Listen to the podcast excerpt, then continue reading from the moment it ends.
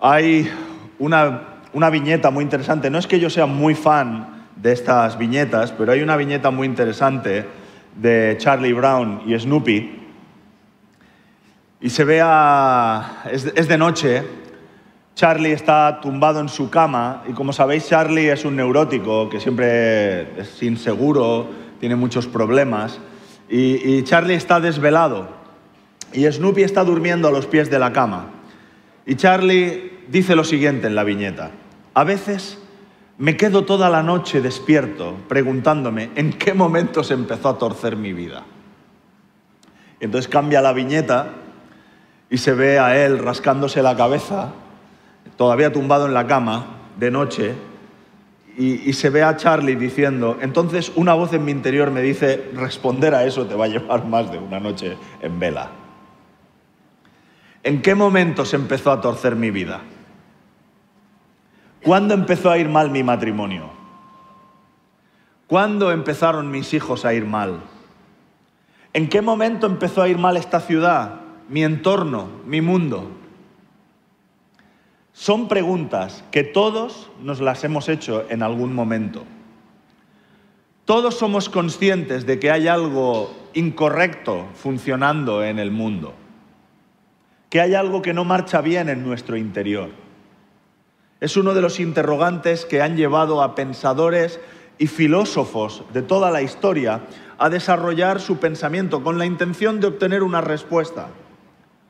Rousseau, en el siglo XVIII, llegó a la conclusión que lo que está mal es la sociedad, el sistema, que la educación corrompe a las personas que nacen buenas y acuñó el término el buen salvaje y de hecho escribió un libro. Y la idea del buen salvaje recoge la creencia de que los seres humanos, en su estado natural, sin la injerencia de la sociedad, como si la sociedad fuera una señora, ¿no? que está ahí, la sociedad somos nosotros, el resto de los seres humanos. Pero como si sin la injerencia de la sociedad, el ser humano en su estado natural se fuese desinteresado, pacífico y tranquilo, y que males como la codicia, la ansiedad y la violencia en realidad son producto de la civilización. Un siglo más tarde, Karl Marx expuso que el problema en realidad era el sistema económico y las diferencias, las desigualdades y la distribución injusta de la riqueza y de la propiedad, lo que genera que este mundo vaya mal. A finales del siglo XIX, otro pensador, Sigmund Freud, expuso que el mundo iba mal debido a los traumas de la infancia que son reprimidos en el subconsciente y que luego nos pasamos toda la edad adulta reaccionando a estos recuerdos y experiencias reprimidas. Y el último ha sido Edward Wilson, un sociobiólogo de Harvard, que ha sido galardonado hace unos años con el premio Crawford, que es el equivalente al premio Nobel de Biología. Porque no sé si lo sabéis, no hay premio Nobel de Biología. Entonces la academia hace el premio Crawford y dijo que lo que va mal en este mundo son nuestros genes que están alterados.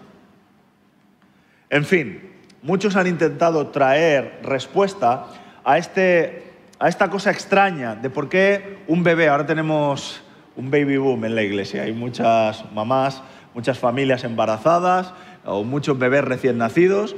¿Cómo es posible que un tierno bebé, cuando se convierte en adulto, puede llegar a ser alguien que dañe o haga sufrir a los demás? ¿Dónde se produjo? ¿Cuándo empezó a torcerse la vida?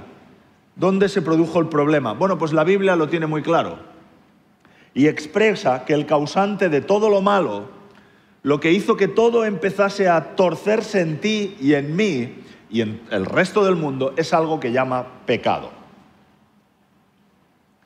Hoy en día casi nadie usa el término pecado. Los terapeutas y los psicólogos modernos han desterrado ese vocablo de sus terapias. Tú vas a, a una terapia, nadie te dirá que eres pecador. Hablan de patrones correctos o incorrectos, de elementos saludables o dañinos, de conductas adaptativas o desadaptativas para la resolución de problemas y de conflictos. Sin embargo, es interesante porque hace muchos años, hace muchos siglos, el célebre matemático e inventor Blaise Pascal, eh, en el siglo XVII, lo conocemos por sus matemáticas, pero fue un inventor extraordinario. Por ejemplo, Pascal, meto aquí la pequeña digresión histórica, fue el inventor del primer sistema de transporte público urbano, con paradas y con horarios y la gente pudiendo subirse a carruajes que lo llevaban por toda la ciudad de París. Bueno, pues él, en uno de sus cuadernos sobre este, sobre este tema de... No es baladí lo que estoy diciendo, ¿eh? que tiene que ver... Eh, que inventara el transporte urbano? Pues porque en uno de sus cuadernos sobre anotaciones de cómo hacer este transporte urbano, en una anotación en el margen, Pascal era muy dado a de repente que se le iba el pensamiento y anotaba cosas. En uno de los márgenes escribió lo siguiente. Mientras está hablando de carruajes y de la cantidad de caballos y horarios y tal, escribe, sin el concepto de pecado, los seres humanos estamos abocados a ser incomprensibles para nosotros mismos. Y hace un mes y medio empezamos una serie de sermones basada en el libro de Romanos. Y hemos titulado a esta serie El Evangelio de Dios. Y en las semanas anteriores hemos estado analizando los dos primeros capítulos de esta carta. Y como resumen, quiero recordaros que lo que hemos dicho es que en los primeros tres capítulos de la carta, Pablo expone el argumento de por qué el Evangelio, las buenas noticias de Jesucristo, es la única esperanza para la humanidad y para este mundo. Y hoy quiero continuar, ya sé que no somos muy, ah, muy creativos, que me disculpen todos los creativos, pero hemos querido darle una vuelta, una vuelta de tuerca más a este subtítulo, ¿no? hablando de nuevo, hemos titulado este sermón La necesidad del Evangelio, parte 3. ¿De acuerdo? Os prometo que cambiaremos de, de título en la semana que viene pero hemos querido recalcar de nuevo y cerrar este proceso de por qué necesitamos el Evangelio. ¿Os parece que oremos un momento y luego exploraremos lo que dice la palabra de Dios? Padre, Padre nuestro que estás en los cielos, gracias por todas las personas que han decidido hoy conectar con nosotros, tanto los que están presentes como los que están online. Y hoy yo te pido por aquellos que están luchando por creer por aquellos que quizás se sienten alejados y desconectados de ti. Oro porque de alguna manera tú puedas revelar a Jesucristo mientras estoy hablando. Oro también para que puedas sorprender a las personas a través de este mensaje para que pases por encima de las barreras, tanto intelectuales como culturales como emocionales, que hemos levantado, defensas, razonamientos, que hemos levantado como un muro infranqueable para que tu presencia, para que tu verdad pueda impactar nuestras vidas. Oro, Señor, que pases por encima de esas barreras y que permitas que todos los que están aquí, los que están en casa, hoy puedan experimentarte a medida que exploramos tu palabra. Oro para que hagas que este mensaje tenga un fuerte impacto y, lo uses de verdad hoy para llevarnos a, quizá para algunos por primera vez, iniciar un proceso de transformación en sus vidas, a fin de que podamos parecernos cada vez más a Jesús, nuestro modelo, nuestro Señor. Espíritu Santo, ven, derrama dones de fe esta mañana. Pon poder en este mensaje. Te lo pedimos en el nombre de Jesús. Amén. Pues os voy a invitar a leer, como sabéis estamos yendo verso a verso, vamos a ir al capítulo 3 de la carta del apóstol Pablo a los romanos, capítulo 3, versos del 1 al 8. Si no lo tenéis en vuestras Biblias, en vuestras apps, en casa, lo podéis seguir en la pantalla. Estoy usando la versión eh, de la palabra, la traducción de las sociedades bíblicas. Em, me parecía que era una traducción que podíamos entender mejor porque el texto de hoy es denso. Normalmente usamos a veces Reina Valera o nueva versión internacional, pero hoy he querido utilizar una versión que aligera el lenguaje para hacerlo más popular. Y dice así la palabra del Señor. Así pues, ¿supone alguna superioridad el ser judío? ¿Tiene alguna ventaja estar circuncidado? La ventaja es grande en todos los sentidos. En primer lugar, Dios confió su palabra a los judíos. Sí, es cierto que algunos no creyeron, pero ¿eso qué importa? ¿Acaso su falta de fe anulará la fidelidad de Dios? De ningún modo. Dios es veraz, aunque el ser humano sea mentiroso. Lo dice la Escritura, tus palabras pondrán de manifiesto que eres fiel y en cualquier pleito saldrás vencedor. Pero si nuestra maldad sirve para poner de relieve la bondad de Dios, hablando con lógica humana, tendríamos que preguntarnos, ¿No será Dios injusto al descargar su ira sobre nosotros? De ningún modo. Pues, ¿cómo podría, decir ¿cómo podría Dios en tal caso juzgar al mundo? Pero si mi infidelidad sirve para destacar y engrandecer la fidelidad de Dios, ¿por qué voy a ser condenado como si fuera un pecador? Algunos calumniadores dicen que yo enseño aquello de hagamos el mal para que venga el bien. Esos tales tienen bien merecido el castigo. En este párrafo bastante denso, dependiendo de la versión que utilices para leer de la traducción, Pablo está exponiendo o contraponiendo mm, dos elementos. La fidelidad de Dios, por un lado, versus la pecaminosidad del ser humano.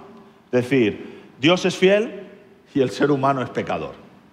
Y primero, Pablo expone que Dios es fiel. Y quiero empezar en este punto. Gran parte de la carta de, Pablo a los romanos es una declaración de la fidelidad de Dios. Porque había colectivos en la época del apóstol Pablo que sugerían que Dios no tenía por qué ser fiel. Dios ya había hecho todo lo que estaba en sus manos. Dios había elegido al pueblo judío y le había enviado un Mesías que iba a transformar y mm, traer el reino de Dios de una manera fehaciente y poderosa al mundo. Y el pueblo judío lo había rechazado. Por consiguiente, ¿qué iba a pasar? ¿Iba Dios a rechazar al pueblo que le había rechazado a él? ¿Iba a darles la espalda? Y de ahí que Pablo inicie este texto diciendo, bueno, la fidelidad de Dios es inmutable, Dios es fiel y Él no va a cambiar. Y Dios es fiel con todo lo que nos da, con sus bendiciones, con sus dones, con sus regalos.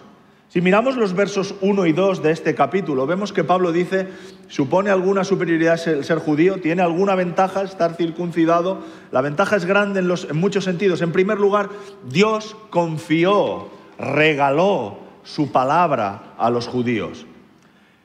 E independientemente de todas las tensiones teológicas, no es mi intención entrar ahora en todos estos pollos que hay sobre el pueblo judío y la iglesia. Veremos que Pablo ya lo resuelve más adelante y trataremos de eso.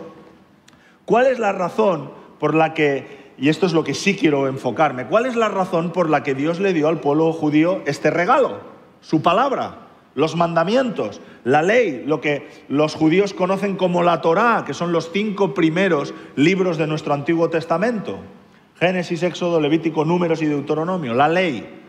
Pues era un regalo, es un don extraordinario, pero no solo para los judíos, para toda la raza humana. ¿Qué esperaba Dios que pasase?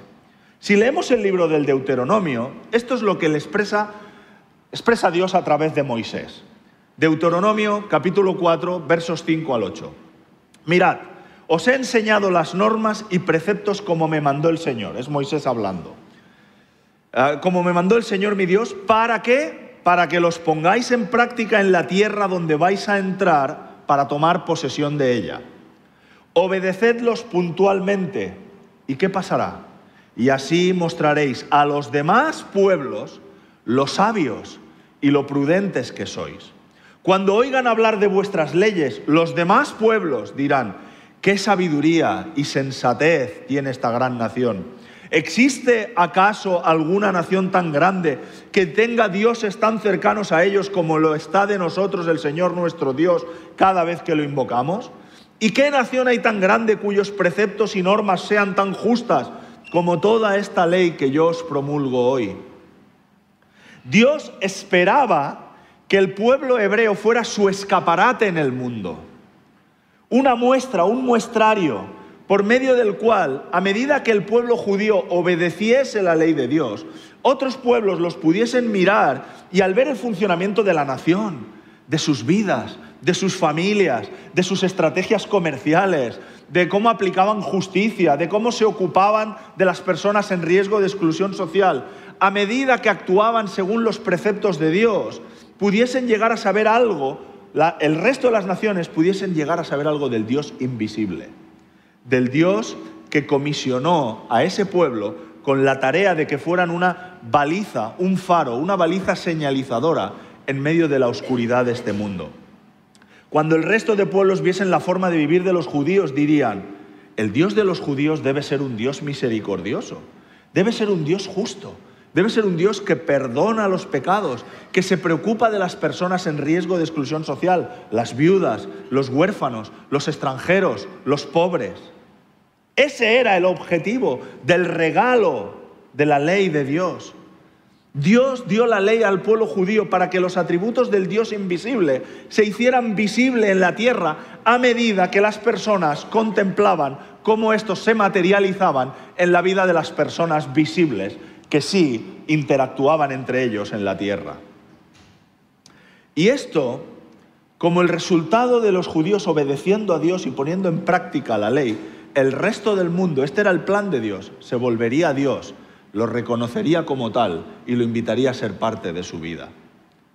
Y esto es maravilloso porque Dios podía haberlo hecho solo, pero Dios siempre nos está invitando, siempre quiere que los seres humanos cooperemos con Él en hacer de este mundo algo mejor. Dios invita a las personas a ser cooperadoras con Él, a ser partes de esta tarea extraordinaria. Parece un plan fantástico, ¿verdad? Pero ¿cuál es el problema? Pues nos lo dijo Moy la semana pasada, si os acordáis, leímos en Romanos, en el capítulo anterior, capítulo 2, versos 23-24, la siguiente frase contundente. Pablo hablando a los hebreos, ¿tú que te jactas de la ley, deshonras a Dios quebrantando la ley? Así está escrito, por vuestra causa se blasfema el nombre de Dios entre los gentiles. Así que el pueblo de Dios había rechazado la ley y no estaba actuando como ese bonito escaparate que apuntaba a Dios. Muy bien, eso en cuanto al pueblo judío, pero Pablo hace un giro interesante y nos habla ahora a los cristianos. Piensa un momento, ¿cuál es la razón por la que Dios nos ha dado el resto de la Biblia a todos los cristianos? Piénsalo un momento. ¿Por qué Dios ha elegido a alguien como tú, a alguien como yo, a mí, a alguien a esta comunidad, a la viña, a los cristianos, a la iglesia de todo el mundo? ¿Por qué Dios entabla una relación de conexión con nosotros? ¿Por qué Dios es fiel colmándonos como, con bendiciones como su presencia, su compañía, su espíritu, su palabra, la iglesia? Pues por la misma razón que bendijo a los hebreos. Nos bendice para que seamos de bendición y un escaparate para el resto del mundo. Dios quiere que la gente le alabe porque tú existes.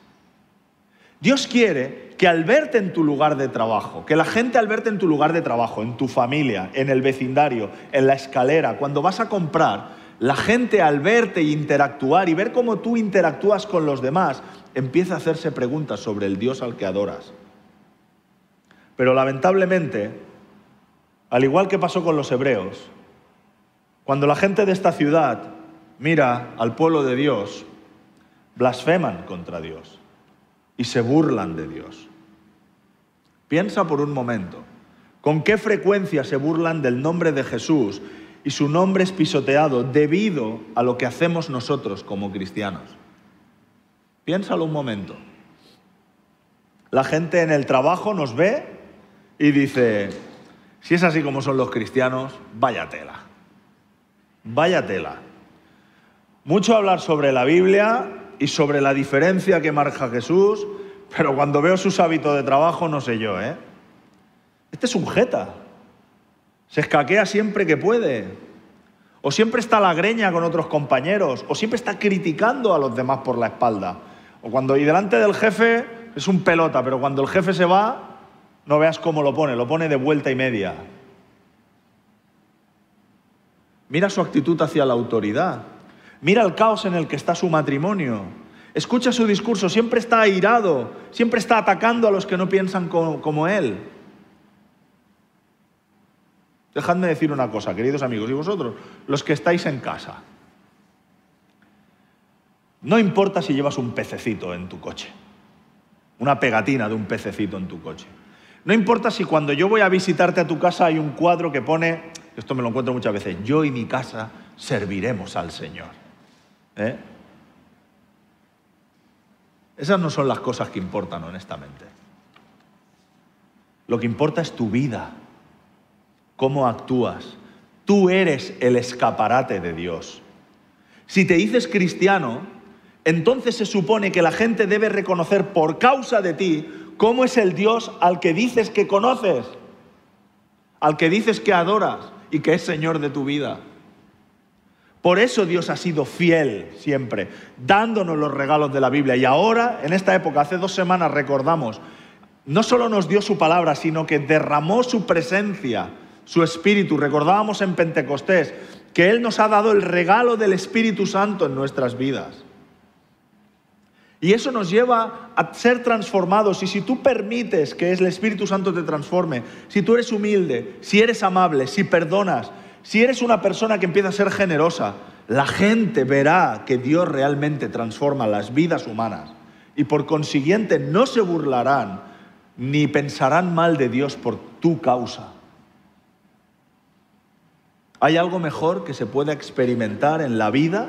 Yo te lo pregunto, piénsalo seriamente. ¿Hay algo mejor que crees que puedes experimentar en la vida que el gozo y el sentido de propósito producto de que alguien se te acerque y diga, yo quiero conocer a Dios porque te veo a ti. ¿Hay algo más poderoso en esta tierra? No lo hay. No lo hay, créeme. Y Dios no solo es fiel dándonos sus dones, sus bendiciones. En este texto vemos que también Dios es fiel en sus advertencias. Él es fiel advirtiéndonos, no se cansa de advertirnos y una y otra vez nos advierte.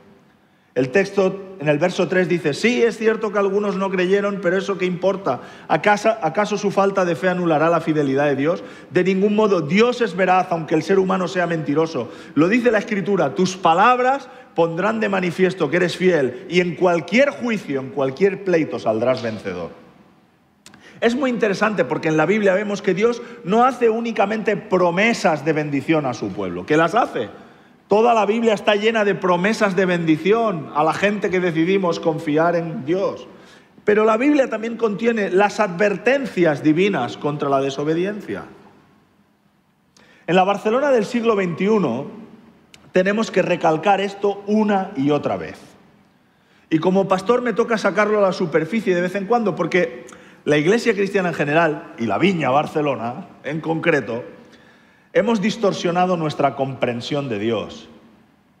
Nos inclinamos de una manera tendenciosa a recalcar únicamente la idea de que Dios es bueno, de que quiere bendecirnos, de que quiere salvarnos, de que quiere curarnos, de que quiere librarnos y darnos una buena vida, que sí que es cierto pero casi acabamos transformando a Dios en un Papá Noel cósmico. Y obviamos toda la parte en la que la Biblia nos dice una y otra vez que Dios es fiel y por consiguiente, porque nos ama, disciplina, amonesta y castiga la desobediencia. Claro que Dios derrama dones y bendición, pero acercarse a Dios no es simplemente un privilegio, también supone responsabilidad y rendición de cuentas, porque Dios nos ha invitado a ser un escaparate a las naciones. Dios nos ha invitado a ser un escaparate a este barrio, a esta ciudad, para que los demás le conozcan. El pueblo de Dios no es solo el primero en recibir privilegios, que sí, es primero en conocer el amor de Dios, es primero en disfrutar del favor de Dios, es primero en recibir respuesta a sus oraciones, es primero en recibir el consuelo de Dios. Pero la Biblia también nos enseña que además de ser el primero en recibir todas esas cosas, y esto es lo que expresa el apóstol Pablo en este texto en su analogía con el pueblo judío, el pueblo de Dios también es el primero en tener que rendir cuentas, el primero en responsabilidad, el primero en ser evaluado.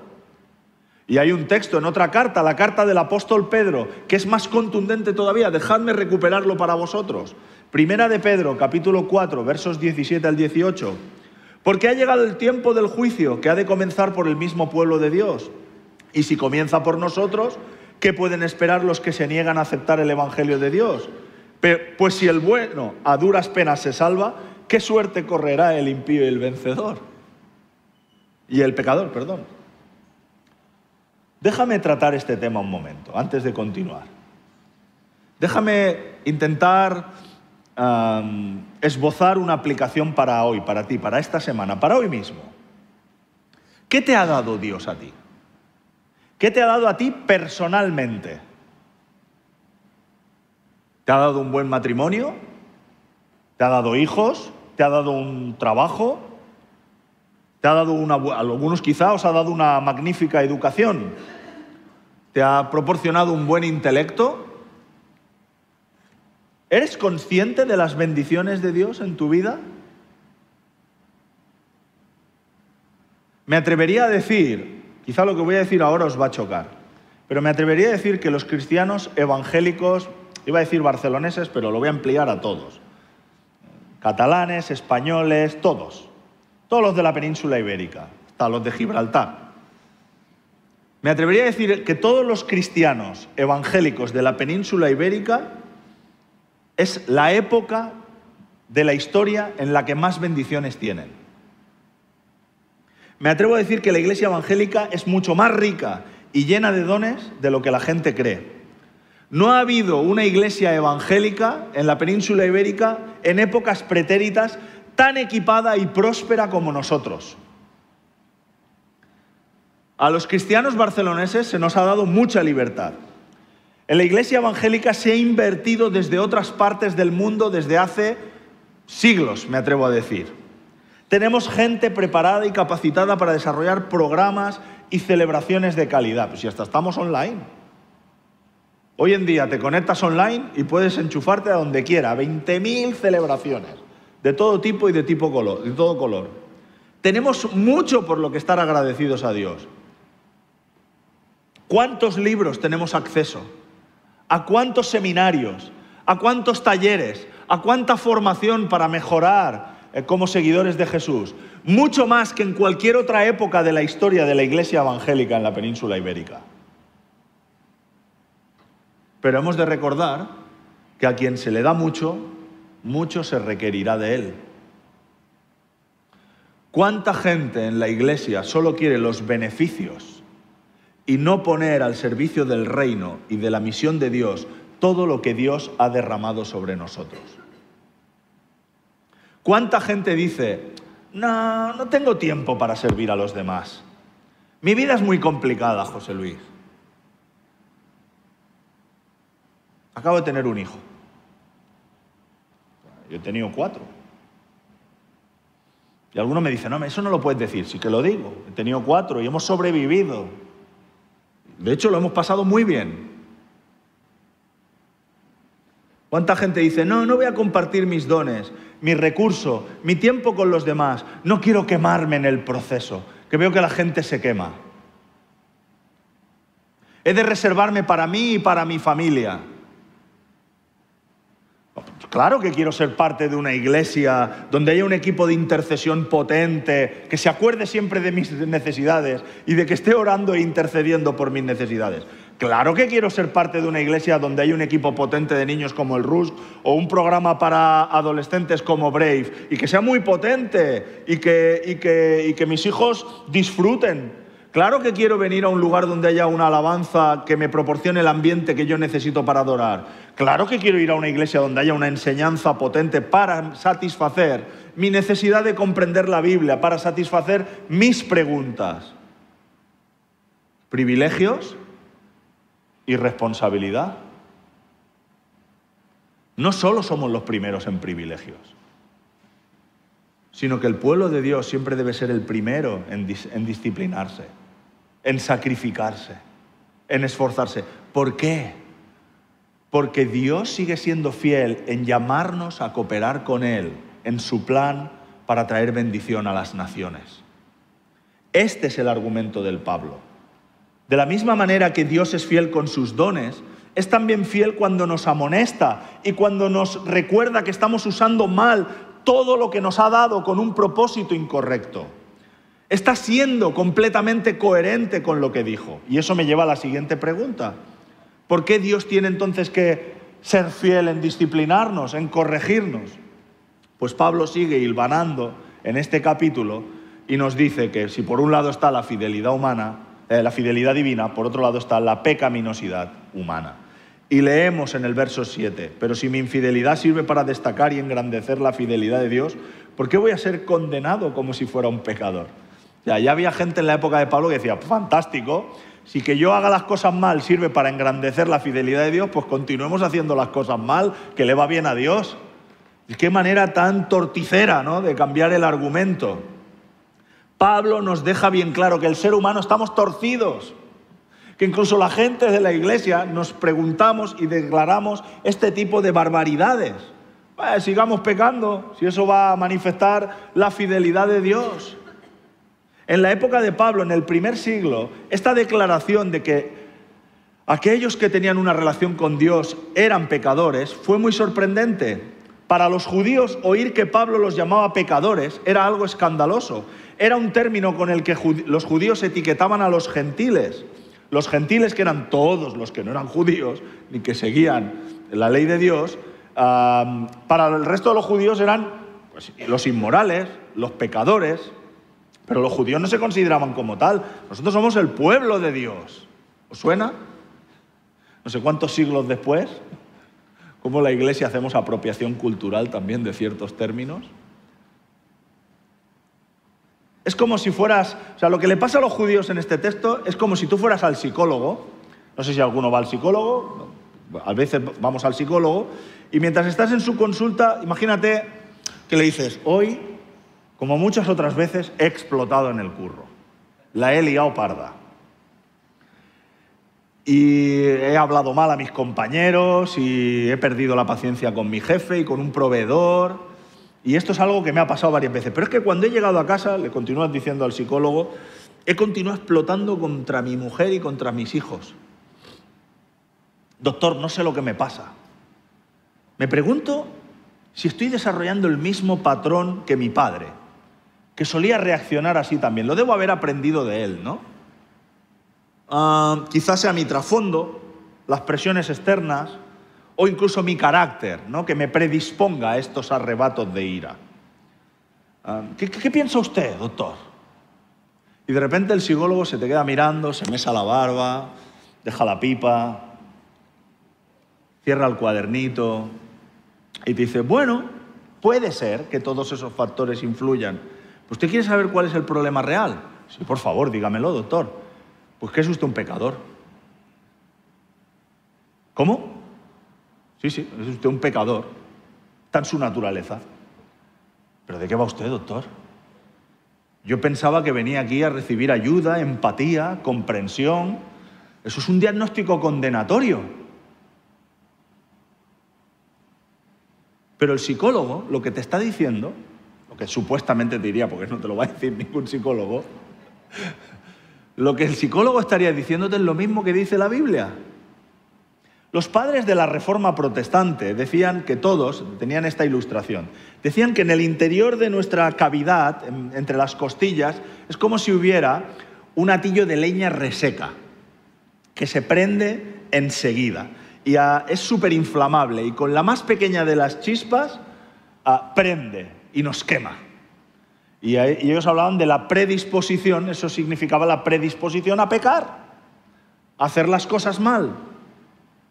Todos nacemos con la predisposición a pecar. No necesitas enseñarle a los que tenéis hijos, no necesitas, ¿verdad?, enseñarle a un niño pequeño a pegarle a otro niño y a quitarle el juguete. Lo hace naturalmente, mío.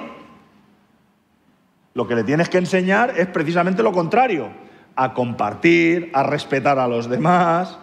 No tienes que enseñar a un niño de parvulario a que te monte, a que pille un berrinche en medio de la calle. Ya, ya le sale naturalmente.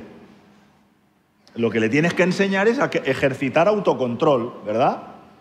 No tienes que enseñarle a un niño a mentir cuando es pillado infraganti. Ya le sale naturalmente. Lo que le tienes que enseñar es a decir la verdad. Porque todos nacemos con una predisposición a hacer las cosas incorrectas. Y la Biblia recalca esto constantemente. Podría elegir muchísimos textos, os dejo simplemente dos. Uno, por ejemplo, en el libro de los Salmos, Salmos capítulo 51, verso 5. Yo sé que soy malo de nacimiento, pecador me concibió mi madre. Este es el gran rey David escribiendo esto de sí mismo. Curioso, el hombre que también la Biblia dice que era conforme al corazón de Jehová, que era alguien que Dios eh, estaba encantado y se deleitaba con él, él dice de sí mismo, yo sé que soy malo de nacimiento y que pecador me concibió a mi madre. Y el libro del profeta Jeremías también se hace eco de esta realidad. Jeremías 17:9, el corazón es engañoso y perverso, más que todas las cosas, ¿quién puede comprenderlo? Por supuesto que la forma en la que se va a materializar tu pecado y mi pecado van a manifestarse moldeado evidentemente por nuestra cultura, nuestra familia de origen, nuestras experiencias y nuestras elecciones personales. Eso es así. Pero nuestra capacidad de pecar, el hecho de que cometamos pecado, es el resultado de nuestra propia naturaleza, no de cómo me enseñó mi padre. Todos somos pecadores. Y ahora déjame hacerte una pregunta. ¿De verdad crees esto acerca de tu naturaleza? Porque este es el primer punto. Si, piensas que no, pues apaga y vámonos. Ya tú trubarás. ¿Eres capaz de reconocerte como pecador? ¿Te das cuenta que es en tu interior donde nace esa tendencia y capacidad innata para pecar? Que es por eso que somos posesivos y controladores con las personas que amamos, que es por eso que faltamos a la verdad y mentimos y engañamos para conseguir nuestros objetivos, que es por eso que maquinamos, que inventamos excusas y racionalizamos nuestro egoísmo, que es por eso que rechazamos, odiamos e incluso atacamos a los que se oponen a nuestros objetivos. Es porque somos pecadores. Y puede que alguno de los que me estéis escuchando ahora, quizá algunos de los que estáis en casa, eh, no sepáis a ver, es que esto, como no se utiliza este término pecador, ¿qué es lo que quieres decir? ¿Qué es esto de pecador? No, no te preocupes, Pablo lo explica magníficamente en el texto y lo primero que nos dice es que el pecado afecta tanto a las personas religiosas como a las que no lo son.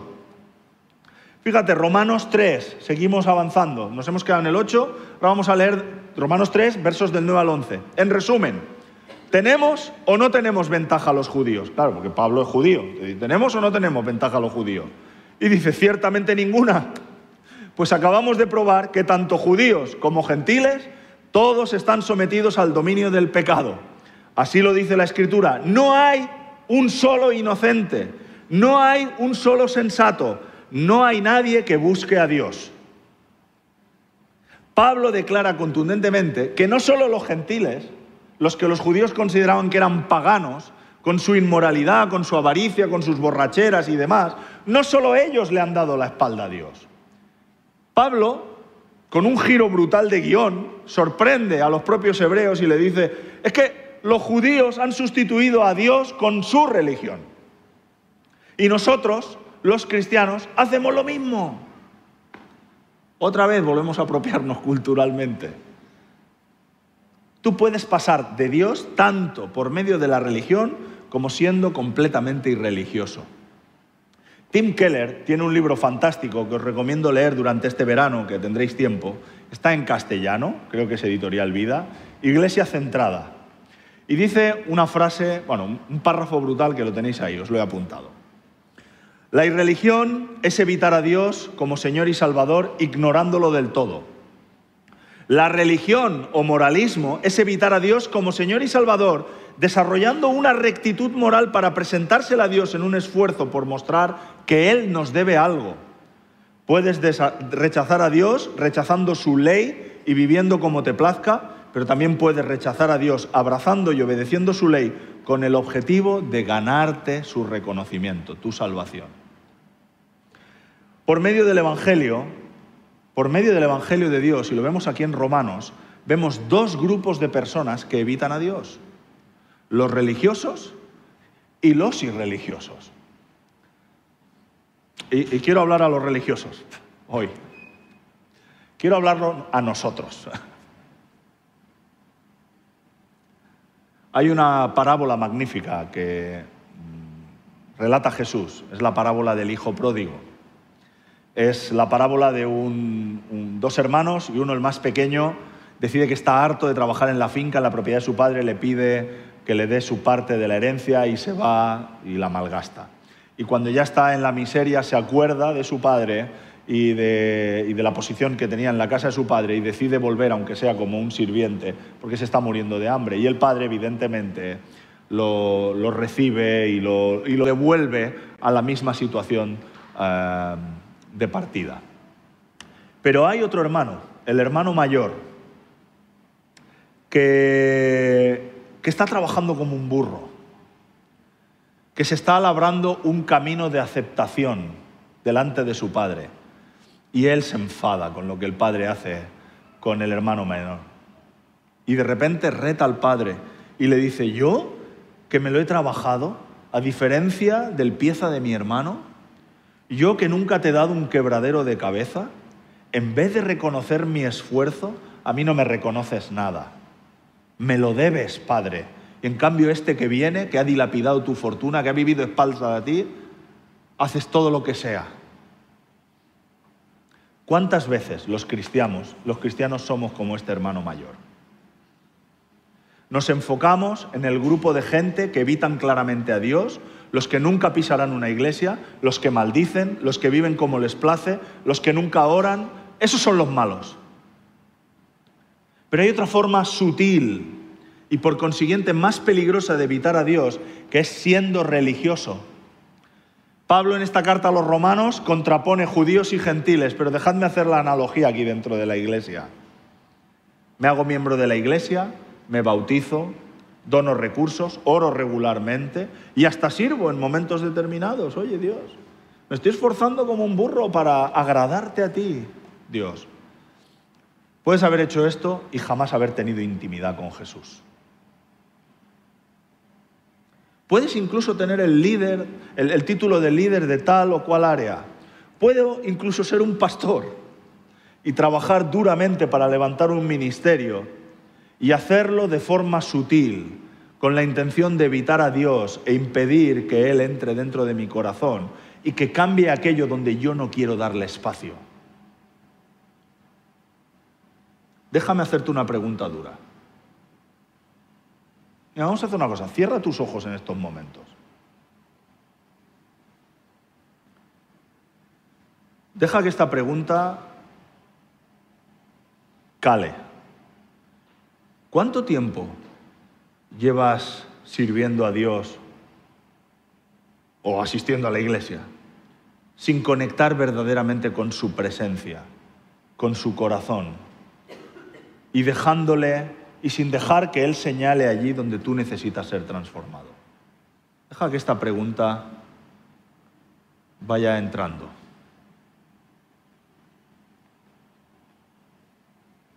Quiero acabar. La religión es muy diferente del Evangelio. La religión dice, debo esforzarme y trabajar duro para ser aceptado por Dios. Mientras que el Evangelio dice que he sido aceptado por Dios sin merecerlo y por consiguiente soy cambiado y transformado en alguien mejor. La religión dice que adquiero valor dependiendo de cuánto sacrificio por Dios y de cuán santo me esfuerce por ser lo cual incluso me da derecho a mirar por encima del hombro a los demás que no han llegado a mi nivel. Mientras que el Evangelio me dice que el único método por el que yo obtengo valor es simplemente confiando en aquel que murió por sus enemigos, incluyéndome a mí. Y que la única manera por la que yo tengo acceso a Dios es simplemente por su pura gracia inmerecida. Por consiguiente, no tengo ningún derecho de menospreciar a los demás, ni creerme superior a los demás. Tanto los que estamos en la iglesia como los que están fuera hemos pecado. En segundo lugar, el pecado es universal. No hay uno solo inocente, hemos visto. No hay ninguno sensato, nadie que busque a Dios. Es brutal la cantidad de veces que Pablo usa los términos ninguno, nadie, todos, ni uno, ni siquiera, deja bien claro que no hay nadie en el planeta Tierra que pueda presentarse delante de Dios y decir, eh, que yo me lo he ganado, ¿eh? No hay nadie. Y en tercer lugar dice que el pecado afecta a la totalidad de nuestro ser cuando en el verso 13 y 18 dice, sepulcro hediondo es su garganta, manantial de engaños es su lengua, veneno de serpiente las palabras de su boca, los labios de los seres humanos rezuman amargura y maldición, están prontos para derramar sangre, destrucción y miseria envuelven su vida, desconocen los caminos de la paz y el respeto a Dios no existe para ellos. Nos está diciendo que el pecado afecta a la totalidad de nuestra vida. Pablo dice con estas palabras tan contundentes que estamos impregnados esto es lo que los reformadores llamaban la doctrina de la depravación total, que no significa que el ser humano no sea capaz de hacer actos de bondad, que sí. Lo que dice es que en todos nuestros actos estamos manchados. hay una tendencia que nos lleva a pecar. Se demuestra en nuestra razón, en nuestras emociones, en nuestro cuerpo, en nuestra voluntad, en nuestra habla, en nuestras acciones. Todas nuestras motivaciones se ven manchadas por el pecado. Y por ello el pecado tiene consecuencias terribles. Rompe toda la posibilidad de relación y amistad con Dios. El pecado entenebrece nuestra razón y nos lleva a dudar de que exista Dios. Hace que nuestras oraciones parezcan rebotar en el techo, que no haya nadie allá arriba. Corrompe y destruye las relaciones de los seres humanos. Causa problemas en familias, en comunidades, en naciones. Y me atrevería a decir que el pecado genera también incluso problemas medioambientales. El apóstol Pablo finaliza su argumentación tras presentar esta acusación radical contra toda la raza humana. Nos ha estado mostrando a lo largo de los capítulos 1 y 3 quiénes somos en realidad. Y cierra su exposición con los versos 19 y 20. Los tenéis ahí, quiero que los mires bien. Y dice esta frase tan contundente. Ahora bien es sabido que todo lo que dice la ley se lo dice a los que están bajo su yugo. Nadie, por tanto, tendrá derecho a hablar delante de Dios y el mundo entero habrá de reconocerse culpable delante de Dios. A nadie, en efecto, restablecerá Dios en su amistad por la observancia de la ley, pues la misión de la ley es hacernos conscientes del pecado. Esta escena final, yo me la imagino como la de un tribunal cósmico, en medio del vasto universo, en medio de los planetas. Y todos estamos delante de Dios, imagínatelo un momento. Pablo ha estado actuando como fiscal, señalando a la raza humana y diciendo, todos, incluyéndome a mí, dice, todos somos pecadores. Los religiosos y los que no. Todos. Pecamos con nuestros actos, con nuestras emociones, con nuestros pensamientos. Pecamos con nuestra boca y por medio de la violencia. El caso es de una evidencia palmaria. Y es como si Dios en ese tribunal cósmico nos dice, ¿y qué puedes decir en tu defensa? ¿Y el acusado qué puede decir? ¿Algo que objetar? ¿Qué evidencia puedes presentar ante este tribunal de que no eres así? ¿Quién testificará a tu favor? Y este texto dice que nadie puede hablar. Todos tenemos que bajar nuestros ojos delante del juicio de Dios y reconocer lo que somos. Así somos. Y Dios golpea con el mazo y declara su veredicto culpable, condenado. Ese es el resultado de nuestro pecado. Pero quiero acabar con otra historia maravillosa.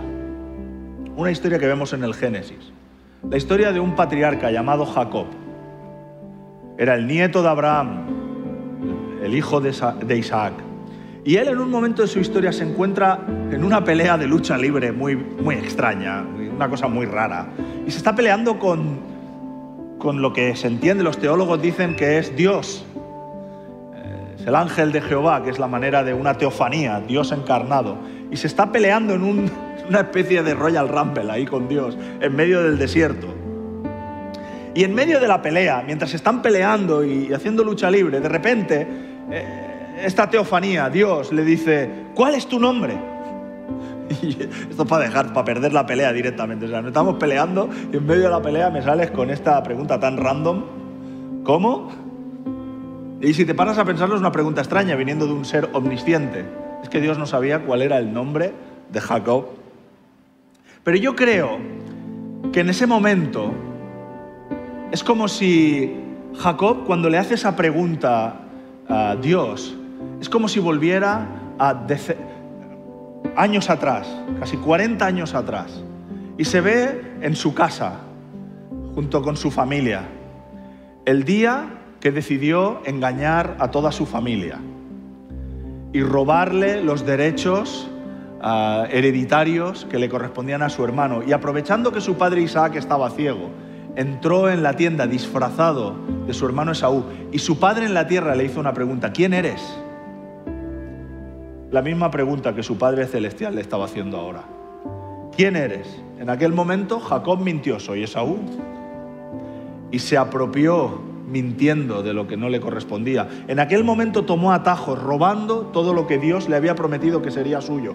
E inevitablemente eso lo condujo a años de frustración, de tensión y de infelicidad. Y aquí está, décadas después, siendo preguntado de nuevo, ¿quién eres? Pero esta vez Jacob responde con honestidad. Y dice, yo soy Jacob. ¿Sabes lo que significa Jacob? Usurpador, engañador.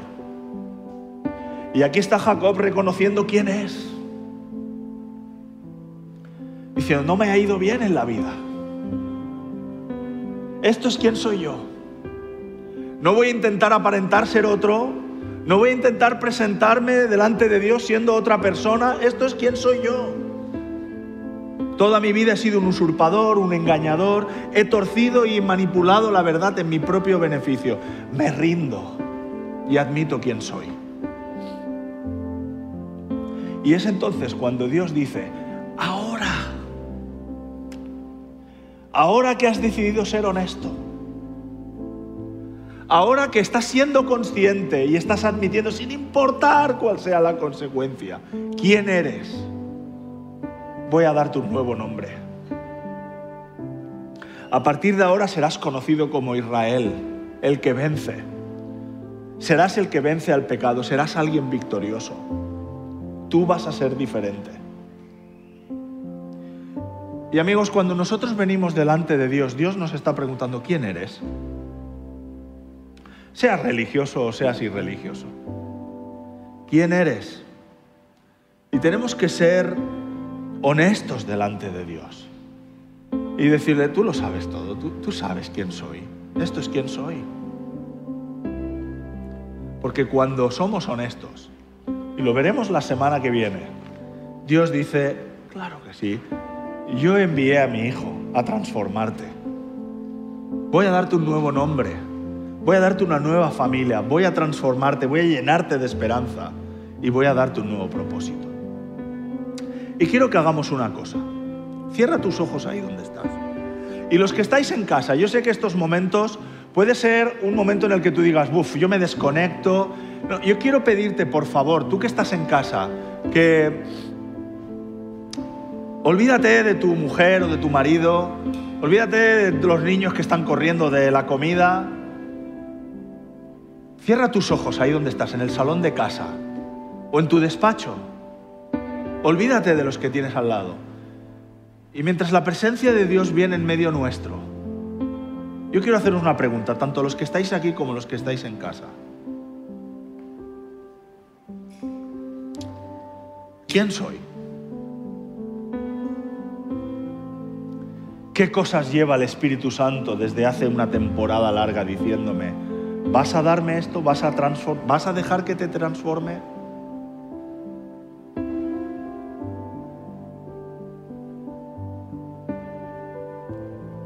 ¿Vas a admitir de una vez que has estado engañando?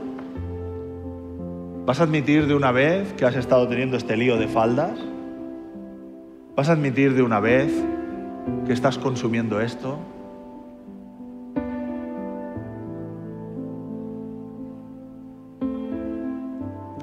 No hay condenación. Dios quiere simplemente librarte y transformarte, pero vamos a confiar en Él, vamos a tener la actitud de Jacob y decir, este es quien soy. Delante de la gente de la iglesia aparento esto, saludo a la gente y que Dios te bendiga, pero ¿cómo está mi corazón de verdad? Mientras suenan estas notas, deja que el Espíritu Santo vaya hablando a tu corazón.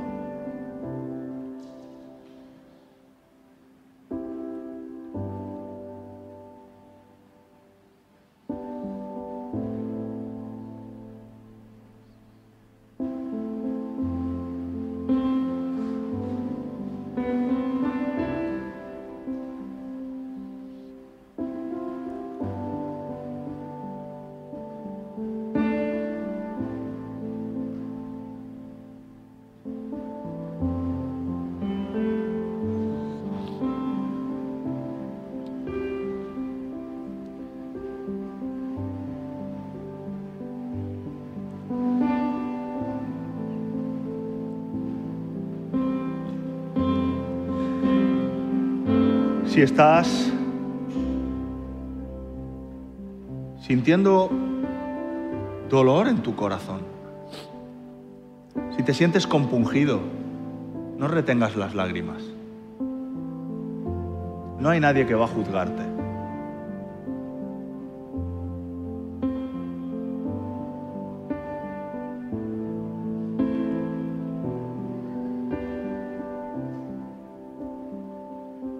Es un momento de entregar realmente a Dios y decir, punto y aparte.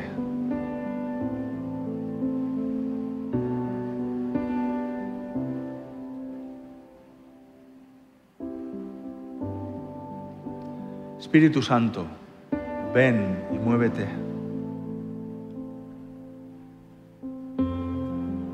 Penetra las capas de insensibilidad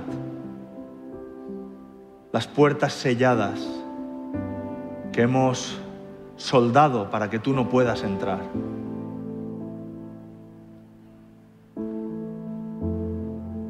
Muéstranos con toda crudeza quiénes somos y danos el coraje de admitirlo.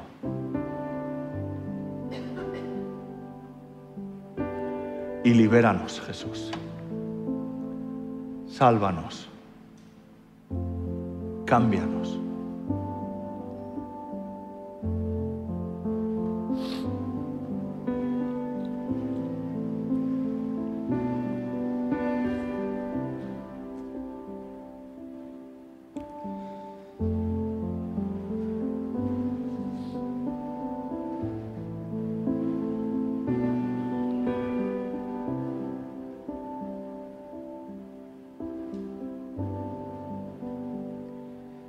Y mientras siguen sonando los acordes antes de acabar, hemos dicho que parte de todo lo que Dios quiere hacer en nuestras vidas no es para simplemente bendecirnos, Él quiere bendecir a otros a través de nosotros.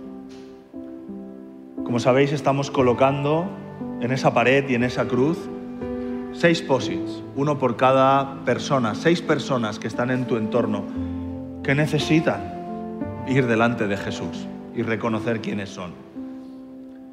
Y queremos animarte, quizá no lo has hecho, no te vayas de aquí sin haberlo hecho.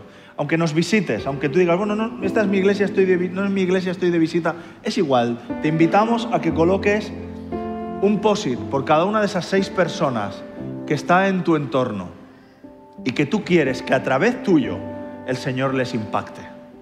Y está en nuestro compromiso, nuestro equipo de oración e intercesión está orando por toda esa pared y creemos que el Señor va a usarte en su fidelidad, a pesar de nuestra pecaminosidad, como escaparates de la bendición a todas las personas. Así que mientras acaban estos acordes, os animo a levantaros a todos aquellos que no habéis escrito todavía, tenéis posits y bolígrafos ahí, podéis pegarlos en la pared, por donde quepan, y vamos a hacerlo.